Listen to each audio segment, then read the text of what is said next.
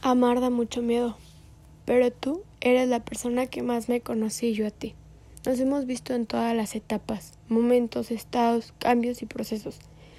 Sabes de qué estoy hecha y sabes lo que carezco, y lo más bonito es que no me da miedo que lo sepas, porque me hace sentir bien que lo consideres.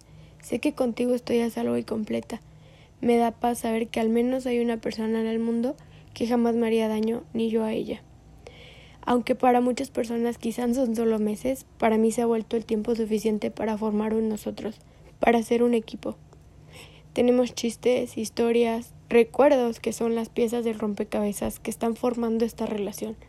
Somos diferentes en todo. Qué chistoso, ¿no? Cada uno es lo que es y hemos aprendido que lo que somos se complementa a la perfección.